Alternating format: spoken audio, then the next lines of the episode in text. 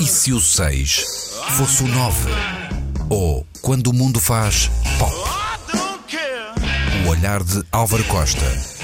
Nas manhãs da 3. Começo por dizer que fui sempre contra cotas e movimentos corporativos do estilo venham estes, venham aqueles, venham muitos. E também fui, e há que dizê-lo, contra a quimera espanhola que era muito usada num determinado período. A ideia de, ah, e tal, em Espanha, as rádios.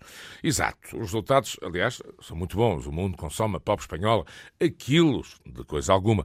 E sempre que ouço algumas estações aqui ao lado, o nível é baixíssimo, para não dizer indigente. E em parte porque esse tal espaço pré-concedido não criou, e há que dizê-lo, competição e é uma ilusão criativa. Sempre disse que a música feita em Portugal, e refiro-me à pop, digamos assim, à pop cultura, e não necessariamente ao que podemos classificar de neo-tradicional, iria avançar com esta geração que cresce no momento em que está em crise ou em alteração, mas, e há que dizê-lo, a indústria discográfica, o modelo, ou seja, o formato material e não o que podemos classificar, e em geral, como indústria da música, essa vibrante.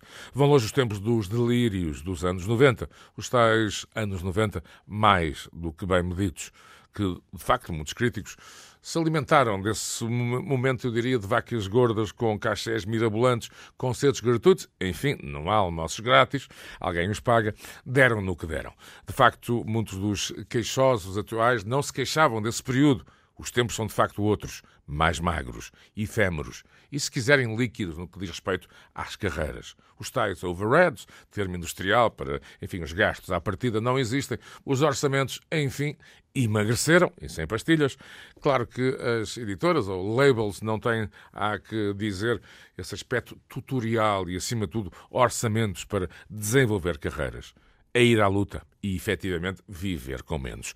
Mas o mesmo se passa noutros pontos do globo, que torna, e curiosamente, a música nacional mais próxima de competir. Isto é, alguma inferioridade orçamental ou tecnológica foi vencida com a realidade dos tempos. E, de facto, o talento nacional pode agora competir e fazer parte dos hábitos de consumo nacionais e, espero em breve, internacionais, sem aquela tanga do género vamos lá ter umas horitas tugas ou uma primeira partezita, enfim, caridade cultural, não competição e exigência, sim. Claro que estamos entendidos e no que respeito ao grupo RTP e concretamente a Antena 3, estamos mais do que entendidos. Parabéns para a Dashik e naturalmente para o que vai ser 2017 em Groningen, Exprecht Netherlands, na Holanda. Parabéns Dashik. Vamos a eles, como diria o meu amigo, que nem Tarzões. Luís e Ana, viva Portugal Sonoro!